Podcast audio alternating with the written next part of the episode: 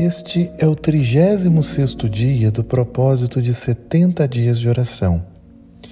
Mais uma vez eu quero te convidar a respirar. Respire fundo.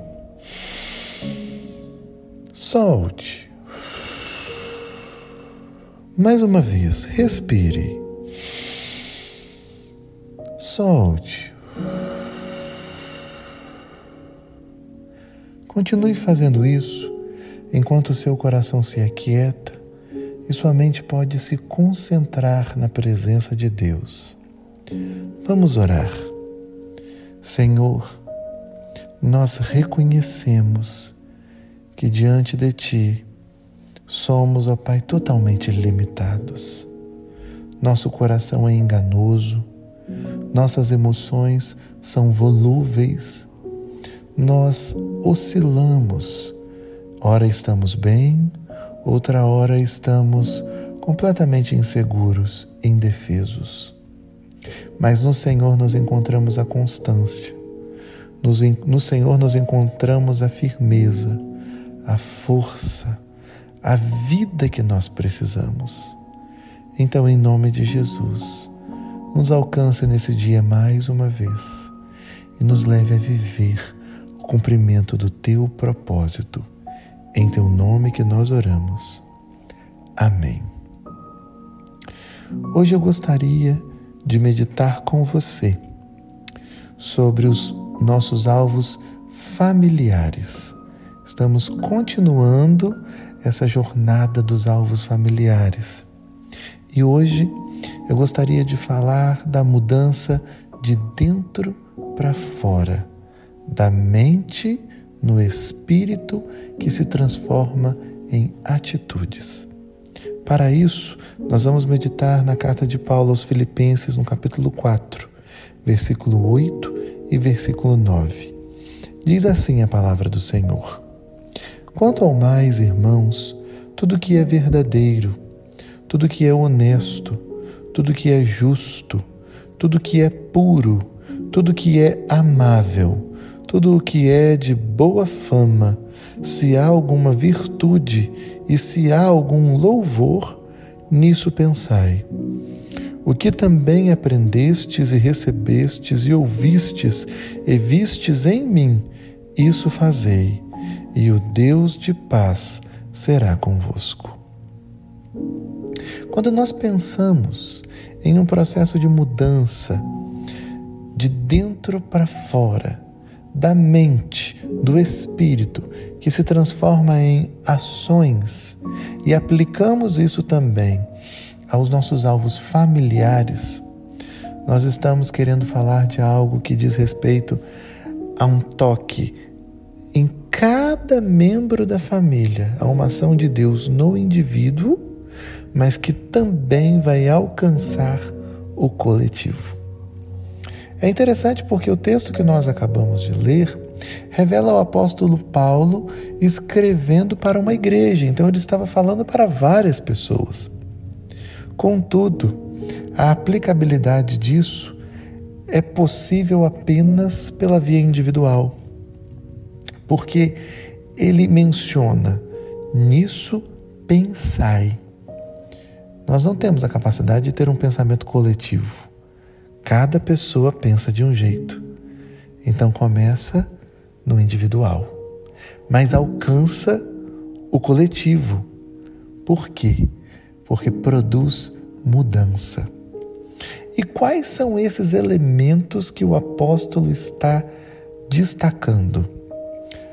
Paulo está falando da verdade, da honestidade, da justiça, da pureza, da amabilidade.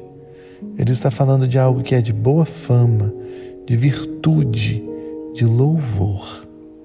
Olha quantos itens fortes que nós precisamos destacar em nós e dentro das nossas casas.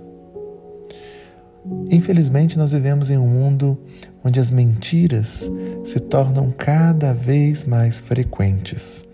As pessoas mentem para conseguir aquilo que elas desejam.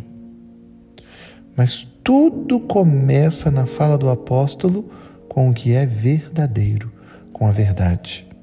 A verdade nas Escrituras não é um elemento, a verdade nas Escrituras é uma pessoa. Jesus disse: Eu sou a verdade. E essa verdade é aquilo que nos liberta. Então nós precisamos, dentro das nossas casas, ter um compromisso com a verdade. Ter um compromisso com a verdade significa ter um compromisso com o próprio Jesus. Isso começa em nós. Eu, enquanto pai de família, preciso ser verdadeiro. Eu, enquanto filho, preciso ser verdadeiro, enquanto irmão, eu preciso ser verdadeiro, mas não tem como ser verdadeiro se eu não mudar a minha maneira de pensar. Eu também preciso pensar naquilo que é verdadeiro. Então, meus irmãos, vamos parar de criar métodos e estratégias para tentar dar jeitinho nas coisas, contornar as coisas, quando na verdade isso é engano. Se estamos errados, reconheçamos os nossos erros. Se estamos falhando, se estamos pecando, nós precisamos admitir isso. E ao mesmo tempo substituir tudo aquilo que pode ser um engano pela verdade do Senhor. Se a verdade do Senhor ocupa o nosso pensamento, essa verdade produz honestidade. Se a honestidade ocupa o nosso pensamento, essa honestidade produz justiça. Se a justiça produz, ocupa o nosso pensamento, ela produz pureza.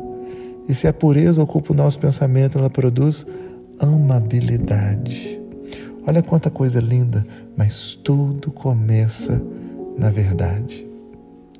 É interessante porque nós desejamos que as nossas famílias sejam reconhecidas como famílias abençoadas, queridas, famílias cheias da presença de Deus, famílias de boa fama.